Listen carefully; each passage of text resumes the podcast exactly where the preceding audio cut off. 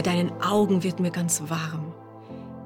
Anschana hatte noch nie so eine angenehme Stimme gehört. Der junge Typ warf ihr einen intensiven Blick zu.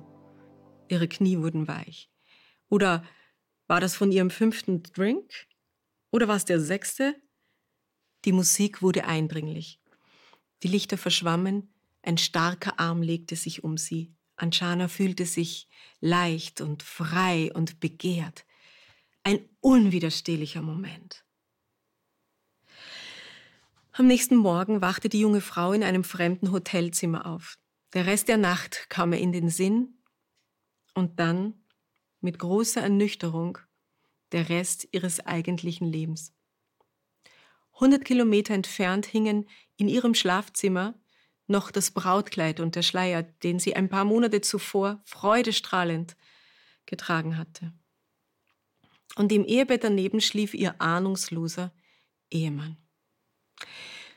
Wie hatte sie ihn so schnell vergessen können? War das wirklich auf dem Alkohol zu schieben? Ich meine, wie sollte sie von hier aus weitergehen?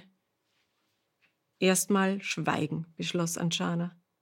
Sie ließ die Seminarwochen auswärts zu Ende gehen, kehrte in ihre junge Ehe zurück und versuchte so zu tun, als sei nichts passiert. Allerdings blieb es nicht bei diesem einen Treuebruch.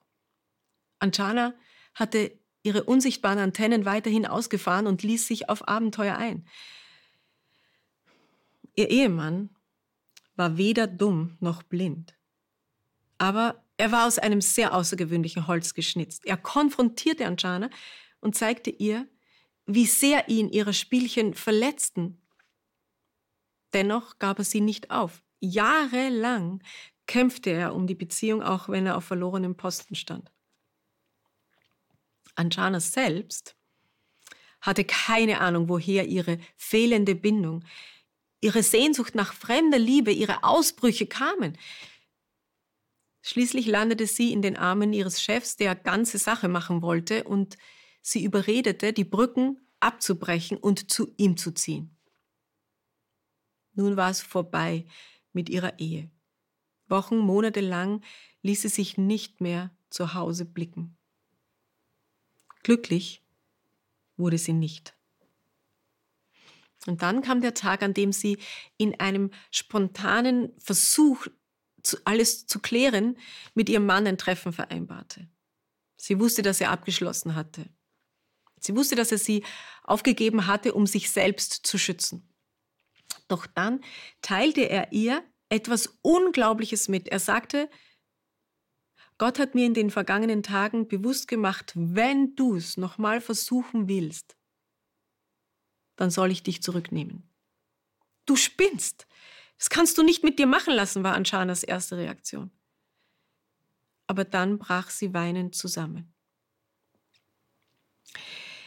Das Wundersame an ihrer Geschichte ist, dass es der jungen Frau gelang, die Ursache ihrer Bindungsprobleme aufzuarbeiten.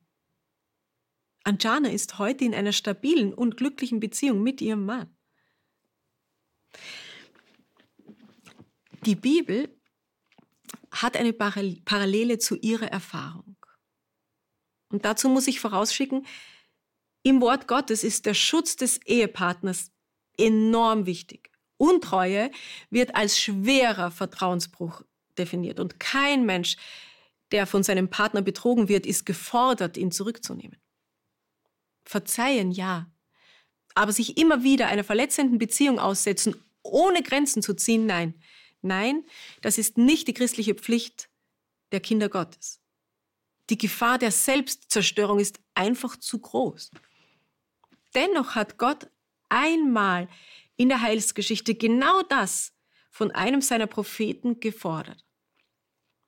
Heirate eine Ehebrecherin, werde Opfer ihrer Untreue, liebe sie, werde betrogen, leide und nimm sie dann wieder zurück.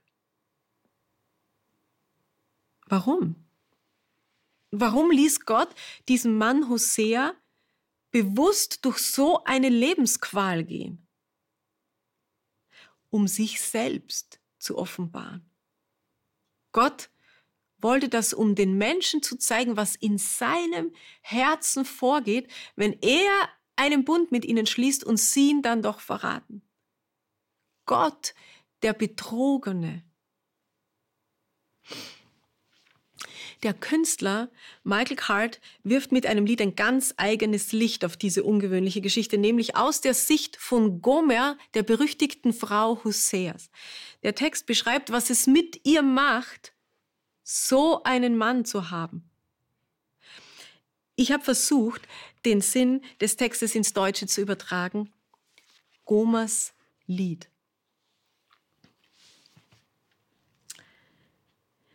Ich weiß nicht, was er in mir sieht. Er wäre so frei, hätte so viel Glück. Was hält ihn denn bei mir zurück, obwohl ihm Ehebruch geschieht? Ich kann den Sinn darin nicht sehen dass er mir jedes Mal vergibt, dass er fast draufgeht und doch liebt. Ich kann das nicht verstehen. Du Narr, dass du noch mit mir gehst, du Narr, dass du mich nicht verstößt, so leidest und doch zu mir stehst. Ach, wär ich doch wie du.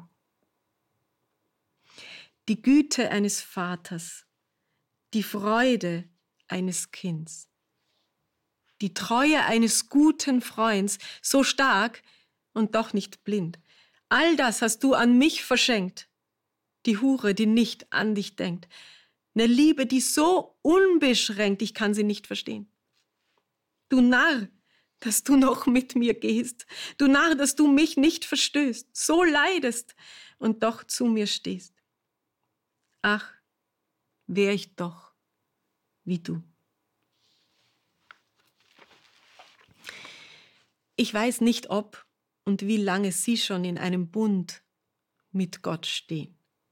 Aber wenn, dann haben Sie möglicherweise auch ein Empfinden dafür, wie ungleich dieses Verhältnis ist. Wie schnell man als Mensch abschweift und einen anderen Herrn liebt, so wie Jesus das ausdrücken würde. Da tröstet es einem, dieser Blick auf Gott als Ehemann, der einem mit offenen Armen zurücknimmt. Shabbat Shalom.